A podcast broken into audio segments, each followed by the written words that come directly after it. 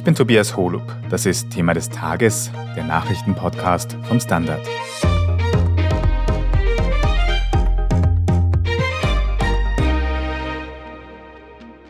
Schon seit Tagen gehen russische Raketen auf die Ukraine nieder und zerstören Städte im ganzen Land. Die Verteidiger haben gegen solche Luftangriffe kaum Gegenmittel. International sorgt es aber für Aufruhr. Westliche Länder wollen der Ukraine nun weitere Luftabwehrsysteme schicken und sich auch selbst besser schützen. Wohl auch deswegen, weil eine weitere Eskalationsstufe im Raum steht, nämlich taktische Atomwaffen. Wir erklären heute, was das eigentlich ist und wie viel Gefahr davon ausgeht. Wir fragen nach, wie man sich vor Raketenangriffen stützen kann und wie die Welt auf einen russischen Atomangriff reagieren würde. Florian Niederndorfer, Du beobachtest für die Standard Außenpolitik-Redaktion diese vielen Raketenangriffe, die es in der Ukraine in den letzten Tagen gegeben hat. Und in dem Kontext hört man ganz oft von Luftabwehrsystemen dass die einige russische Raketen abgewehrt hätten, aber dass es eben nicht genug davon gibt in der Ukraine. Kannst du uns für den Anfang da mal ganz grundsätzlich erklären, was ist so ein Luftabwehrsystem? Wie funktioniert das? Schauen wir uns das doch mal am Beispiel des deutschen Iris-T-SLM-Systems an. Das ist eins von vieren, die von Deutschland in die Ukraine geschickt werden sollen. Eines ist jetzt schon angekommen und das ist ein Abwehrsystem, das von einer Schmiede am Bodensee produziert wurde und gilt als modernstes Luftabwehrsystem Abwehrsystem in Deutschland und kann, wenn es vollständig aufgebaut ist, eine mittelgroße Großstadt von etwa 500.000 Einwohnerinnen und Einwohnern vor Bedrohungen aus der Luft schützen. Es besteht, wenn wir es als Beispiel nehmen, aus einer Feuerleitzentrale, einem aktiven Multifunktionsradar und einer Flugkörperabschussanlage, also einem Art Raketenwerfer. Und das Ganze wird auf einen Lastwagen montiert und ist dadurch mobil und kann nicht so schnell von gegnerischen Truppen ausgekundschaftet werden und wenn dann schnell verlegt werden. Es ist so, wenn dann eine Bedrohung in der Luft aufscheint, wird Iris-T, so nennen wir es, aktiv und feuert eine Rakete zur Abwehr etwa eines Hubschraubers, eines Flugzeugs oder auch Marschflugkörpern und Raketen ab. Das Radar ermittelt dann die Richtung des Angriffs, also woher die Rakete oder das Flugzeug kommt. Dann übernimmt quasi Infrarot ganz am Ende, bevor die Abwehrrakete das feindliche Objekt treffen soll, übernimmt Infrarot und reagiert auf Wärmestrahlung und trifft dann mit recht hoher Wahrscheinlichkeit das anfliegende feindliche Objekt. Wir haben Glück, dass wir halbe Militärexperten beim Standard haben, wenn ich das richtig verstanden habe. Also quasi einfach so eine kleine Rakete, die quasi die anfliegende Rakete dann aus der Luft schießt, richtig? Genau, genau. Und das eben auf relativ großer Genauigkeit, größer als es bisher der Fall war. Mhm. Das war jetzt ein Beispiel, das du uns erklärt hast. Aber wie schaut da jetzt die Situation aus in der Ukraine? Wie viele Abwehrsysteme hat man und können die Ukrainerinnen jetzt damit neuen Lieferungen aus dem Ausland auch rechnen? Ja, allein Deutschland will eben vier dieser Systeme schicken. Eines kostet 140 Millionen Euro. Das Ganze ist schon im Sommer beschlossen worden, ist also jetzt keine unmittelbare Reaktion auf den massiven Beschuss durch Russland in dieser Woche, aber es hat es bestimmt beschleunigt. Eines ist also schon dort. Die USA haben den Ukrainern jetzt weitere NASAMS-Systeme, das ist die Abkürzung für Norwegian Advanced Surface to Air Missile System, versprochen. Die sollen auch schon am Weg in die Ukraine sein, wohl auf dem Seeweg. Die Niederlande und Frankreich, etwa CESAR ist das französische System, das die Ukraine sich sehr dringend wünscht, haben ihrerseits bereits auch versprochen, etwas zu schicken. Im Moment wird die Ukraine natürlich auch von Luftabwehr verteidigt, allerdings bisher eben von älteren Systemen des Typs S-300 aus russischer Bauart und deutsche Flugabwehrkanonenpanzer Gepard sind unterwegs und SA-11 Bux. Ebenso allerdings haben die eine so geringe Reichweite, dass sie recht nahe an der Front positioniert sein müssen und nicht zur Luftabwehr ganzer Großstädte geeignet sind. Wir haben ja auch gehört bei den aktuellen Meldungen in den letzten Tagen, dass eben einige von diesen russischen Raketen auch abgewehrt worden sind, aber eben nicht alle, nicht genug. Aber Florian, jetzt habe ich auch ganz aktuell gehört, dass die NATO, das westliche Verteidigungsbündnis, bei einer aktuellen Sitzung beschlossen hat, dass es auch für Westeuropa mehr von solchen Luftabwehrsystemen geben soll. Was ist da geplant? Genau, da haben sich die NATO-Verteidigungsministerinnen und Verteidigungsminister am Donnerstag am Rande eines Treffens in Brüssel getroffen und eine Absichtserklärung unterzeichnet, die das sogenannte European Sky Shield Initiative in die Wege leiten sollen, also die europäische Himmelsschildinitiative, um es mal direkt zu übersetzen. Dort sollen Lücken in der bisher natürlich auch schon bestehenden Luftabwehr Westeuropas gefüllt werden. Vor allem ballistische Raketen und Drohnen sollen dann besser ins Visier genommen werden können. Bisher war die westeuropäische Luftabwehr eher auf Raketen aus dem Iran ausgerichtet. Jetzt hat sich natürlich mit Russland ein aggressiver neuer Player im Osten aufgetan und darauf reagieren die NATO-Staaten jetzt oder die europäischen NATO-Staaten. Bei dieser Initiative dabei sind neben Deutschland auch Großbritannien, die Slowakei, Norwegen, die baltischen Staaten, Ungarn, Tschechien, Finnland, Niederlande und ein paar andere. Und es geht wohl auch um den Ankauf von neuen Patriot-Systemen aus den USA. Tatsächlich wird Westeuropa natürlich im Moment auch schon von Luftabwehr geschützt, aber die NATO will das Ganze jetzt auf festere Beine stellen. Also ein besserer Schutz vor möglichen Luftangriffen in Westeuropa ist da geplant und vor allem eben auch mehr Luftabwehrsysteme für die Ukraine, wo ja der russische Angriffskrieg noch immer tobt. Vielen Dank mal dir für diese Erklärung, Florian Niederndorfer. Gerne. Ja, und diese erhöhte Vorsicht eigentlich auf der ganzen Welt dürfte auch mit einer Drohung zu tun haben, die Putin bis jetzt noch nicht wahrgemacht hat, aber eben immer öfter andeutet, nämlich den Einsatz von Atomwaffen. Internationale BeobachterInnen gehen immer öfter davon aus, dass damit sogenannte taktische Atomwaffen gemeint sind. Fabian Sommervilla, du beschäftigst dich für die Standard-Außenpolitik ganz eingehend mit Atomwaffen. Kannst du uns für den Anfang mal erklären, was ist mit taktische Atomwaffe gemeint? Es gibt keine fixe Definition, was jetzt eine taktische Nuklearwaffe ist. Am ehesten gültig könnte man sagen, es ist eben keine strategische Atomwaffe. Strategischen Atomwaffen sind die großen, die weit fliegen, die viel zerstören können, die wirklich für diesen großen Nuklearkrieg, wo es dann um das Überleben der Welt als Ganzes geht, gedacht. Taktische Nuklearwaffen sind prinzipiell gedacht für den Einsatz auf dem Schlachtfeld, könnte man sagen. Es ist eine mögliche Definition. Weil auf diesem Schlachtfeld ja nicht nur Ukrainerinnen und Ukrainer stehen, sondern auch Russen, sind es meist dann solche Nuklearwaffen, die einen begrenzteren Schaden anrichten könnten. Und die Ukraine grenzt ja bekanntlich an Russland. Man will diese Gegend nicht so großflächig zerstören, dass man eine große oder mehrere große strategische Atombomben da zünden würde. Deshalb das Idee hinter der taktischen Atomwaffe, dass die eventuell von der Sprengkraft her etwas geringer sind und von der Radioaktivität etwas geringer sind und daher einen begrenzteren Schaden anrichten können. Begrenzterer Schaden, eine kleinere Bombe, wie muss man sich das vorstellen? Wie groß ist dieser Schaden dann? Ja, das ist immer nur in Relation zu den strategischen Atomwaffen. Also sie sind unglaublich furchtbar, sie sind unglaublich stark, sie sind stärker als vieles, das herkömmlich eingesetzt wird. Es gibt herkömmliche Artillerie, die noch mehr Sprengkraft hat als ganz, ganz kleine taktische Atomwaffen. Aber prinzipiell sind Nuklearwaffen das Schlimmste, was im Besitz von Nuklearstreitkräften ist. Also man darf sich da nicht hinwegtäuschen lassen, es gibt kleinere taktische Atomwaffen, die deutlich kleiner sind als damals die uns bekannten Atombombeneinsätze von Hiroshima und Nagasaki.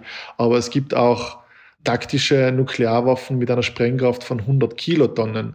Und das ist immerhin ein Vielfaches von den 15 Kilotonnen, die wir in Japan gesehen haben. 15 bis 22 waren es, glaube ich. Und wenn wir uns an die hunderttausenden Toten in Japan erinnern, dann ist es natürlich absurd, hier von kleinen taktischen Atomwaffen zu reden oder eine Annahme zu haben, dass die immer kleiner sind als das, was in Japan passiert ist damals, weil es eben durchaus auch taktische Atomwaffen mit einer viel größeren Sprengkraft gibt. Hm.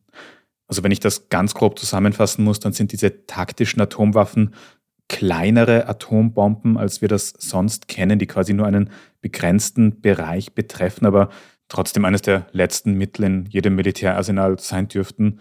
Was das jetzt für Österreich bedeutet und wie wahrscheinlich der Einsatz von solchen Waffen in der Ukraine ist, das besprechen wir nach einer kurzen Pause. Bleiben Sie dran. Ich bin die Franziska. Ich bin der Martin. Und wir wollen besser leben. Lohnt sich 10.000 Schritte zu gehen jeden Tag? Ist das Großraumbüro wirklich so schlecht wie sein Ruf? Spoiler, ja. Bringt's was, Intervall zu fasten? Wir fragen die, die es wirklich wissen und probieren es auch gleich selber aus. Bei Besser Leben, jeden Donnerstag eine neue Folge. Fabian, wir haben heute schon gehört, dass diese taktischen Nuklearwaffen kleinräumiger funktionieren als herkömmliche Atombomben. Hätte dann eigentlich der Einsatz von solchen taktischen Nuklearwaffen in der Ukraine eine Auswirkung auf Österreich? Der Einsatz an sich, wenn das jetzt eine dieser weniger brutalen taktischen Atomwaffen, sollte solch eine eingesetzt werden, hätte das unmittelbar der Einschlag an sich, die Explosion an sich nicht wirklich unmittelbare Auswirkungen für Österreich. Für Österreich ist nur entscheidend, was passiert danach. Was ist die Reaktion? Wie entscheiden und wie reagieren die Ukraine selbst? Wie entscheidet die NATO? Was macht Washington? Und dann wiederum, wie reagiert Moskau auf die Reaktion, die aus diesen Staaten kommt? Das ist das Entscheidende für Österreich jetzt, wenn man es so sagt. Aber natürlich für die Menschen vor Ort in der Ukraine ist das ganz eine andere Sache. Mhm. Fabian, jetzt haben wir heute schon über Luftabwehrsysteme gesprochen. Können solche Systeme eigentlich auch Nuklearraketen abwehren?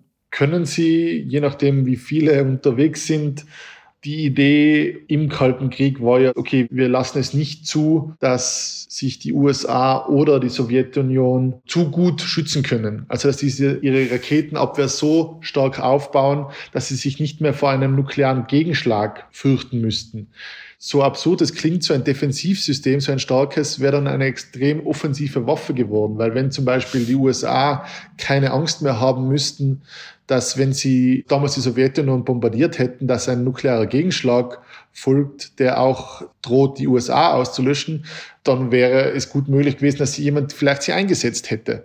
So hat es halt immer diese zugesicherte gegenseitige Zerstörung gegeben, indem man sich eben nicht allzu sehr durch Defensivsysteme geschützt hat. Das ist ein bisschen bei Atomwaffen diese etwas absurde Logik. Wenn man sie aber einmal verinnerlicht hat, kann man dem durchaus was abgewinnen, sage ich einmal. Vor allem halt dadurch, weil es bisher halt funktioniert hat. Das ist das beste Argument für solche Systeme.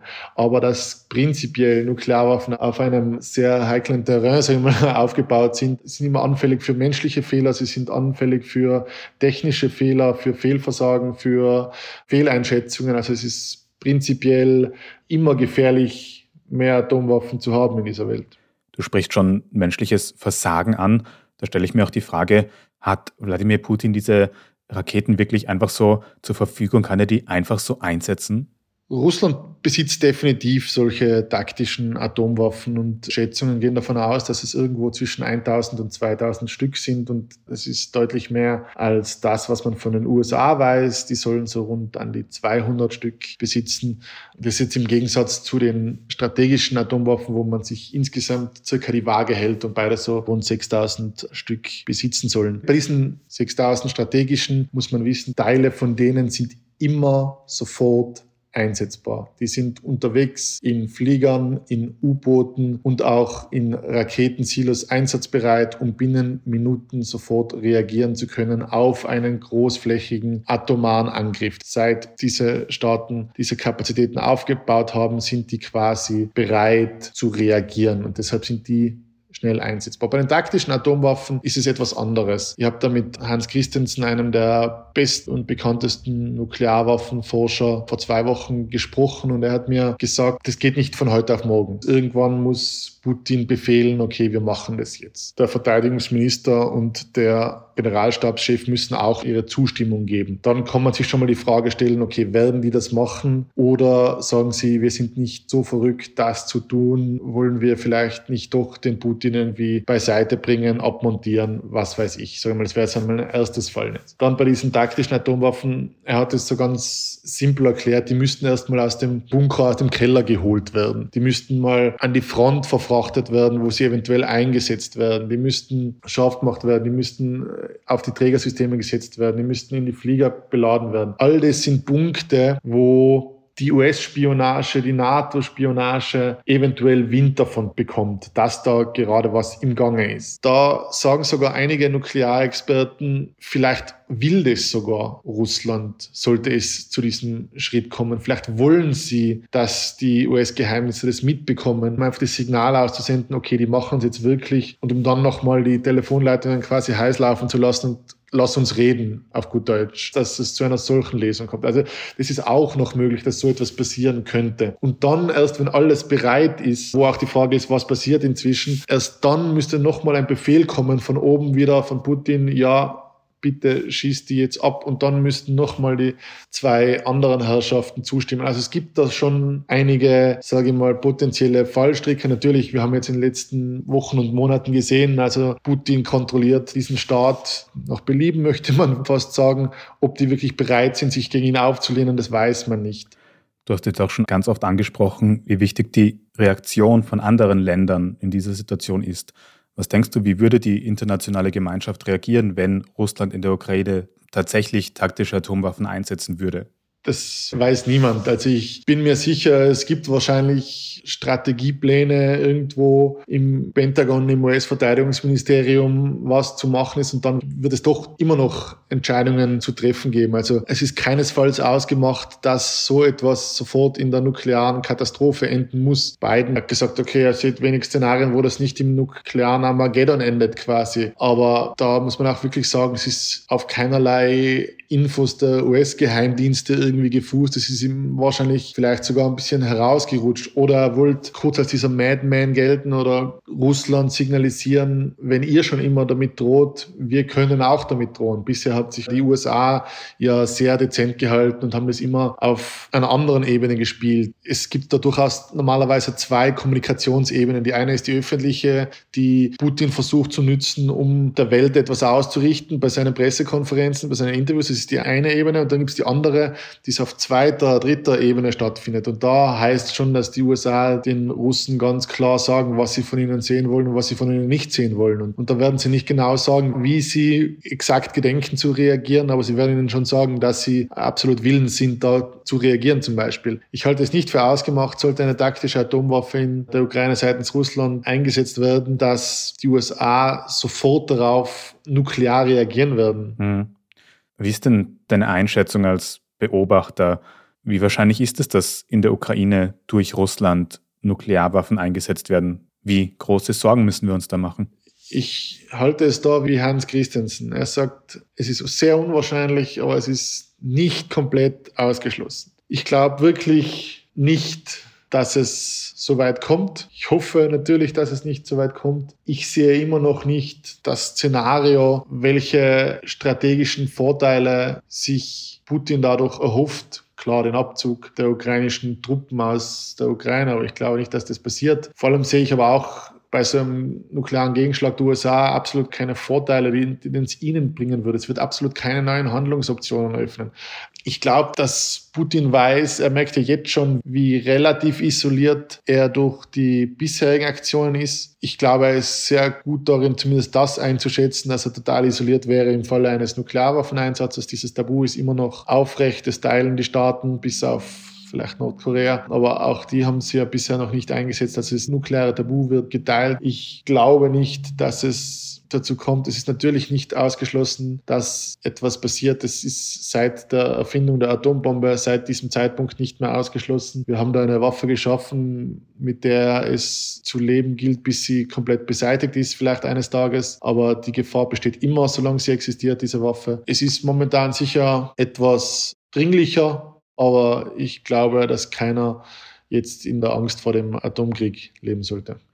Eigentlich will man über das Thema ja gar nicht so viel nachdenken, aber zumindest mal vorsichtige Entwarnung, dass man sich nicht zu große Sorgen machen muss. Vielen Dank für diese ausführliche Einschätzung, Fabian Sommerviller. Sehr gerne, danke. Wir sprechen jetzt in unserer Meldungsübersicht gleich noch darüber, wie es wohl mit der Maskenpflicht in Österreich weitergehen wird. Wenn Sie unsere journalistische Arbeit hier beim Standard in der Zwischenzeit aber schon unterstützen möchten, dann können Sie das zum Beispiel tun, indem Sie ein Standard-Abo abschließen. Wenn Sie diesen Podcast über Apple Podcasts hören, können Sie dort auch ganz einfach für ein Premium-Abo zahlen. Jede Unterstützung ist sehr hilfreich für uns, also vielen Dank dafür. Jetzt aber dranbleiben, gleich gibt es die Meldungen.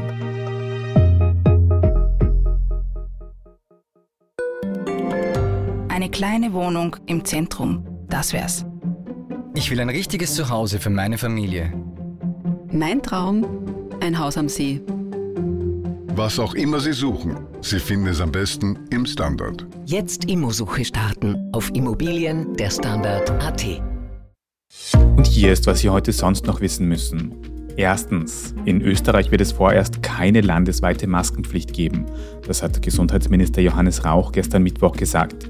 Als Grund nennt er den langsameren Anstieg der Corona-Infektionszahlen in den vergangenen Tagen. Er will die Situation aber weiter beobachten, wie er sagt.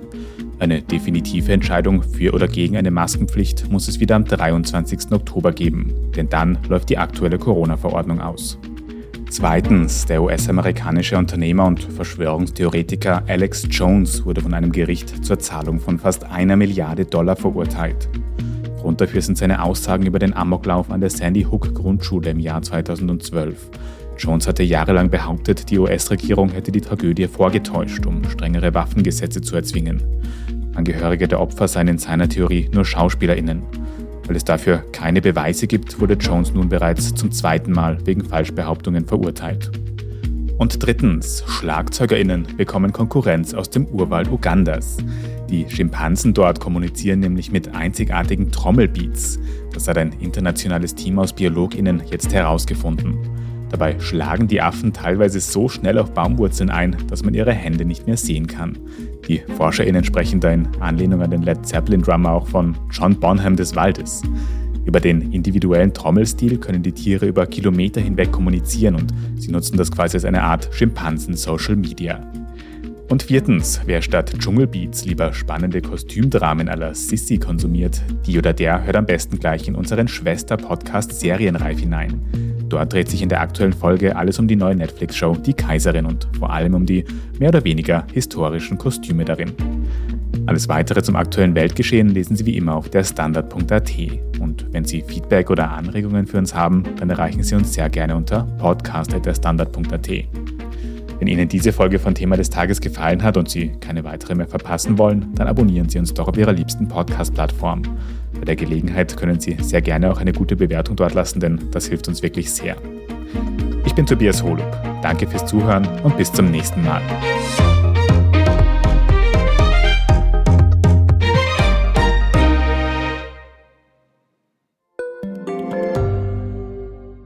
Frisst die Inflation mein Erspartes auf? Soll ich mein Geld in Aktien stecken? Und wie funktionieren eigentlich Kryptowährungen? Ich bin Davina Brumbauer. Ich bin Helene Dallinger. Und ich bin Max Leschanz. Im neuen Standard-Podcast Lohnt sich das? sprechen wir über alles rund ums Thema Geld und Geldanlage. Wie man in Aktien investiert, ob der Traum vom Eigenheim noch realistisch ist und was genau hinter einem NFT steckt. Im Gespräch mit ExpertInnen gehen wir jede Woche diesen und vielen weiteren Fragen auf den Grund. Lohnt sich das? Der Standard-Podcast über Geld findet ihr auf der Standard.at, auf Apple Podcasts, auf Spotify und überall, wo es Podcasts gibt.